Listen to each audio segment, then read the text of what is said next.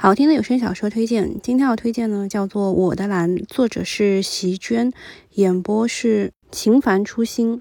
我看了一下这本书的播放量只有九千八，订阅量一百十二。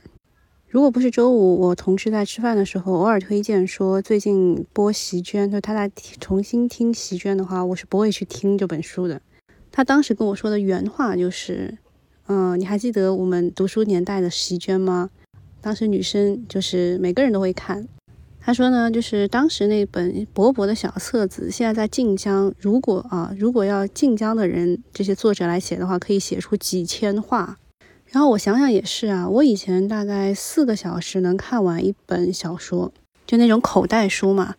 但现在我看这个晋江，我追啊来不及追呀。然后我没有直接听他推荐给我的那个，我就随便找了一个席绢的书听。叫我的蓝，蓝色的蓝，因为女主角她的名字里面有这个颜色，然后她又是很向往蓝天，就很喜欢飞翔。我大概是用一点五倍速度听了四个多小时就听完了，跟我看书的速度差不多。给大家念一下内容简介：他们同样在哈佛，却不曾碰过面。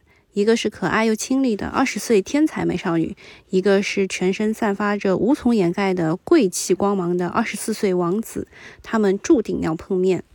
女主的她说：“你只是我的男朋友，不是我的人生。你不能完全了解我，正如你无法带我过我的生命。”男主的他说：“我是无法带你过你的生命，但我可以在仍然陪着你的时候听你说话，让你觉得快乐。”他们决定谈一场没有负担的短暂恋情。这个呢，其实就是描述留学生生活在外，为什么很多人都会去谈恋爱。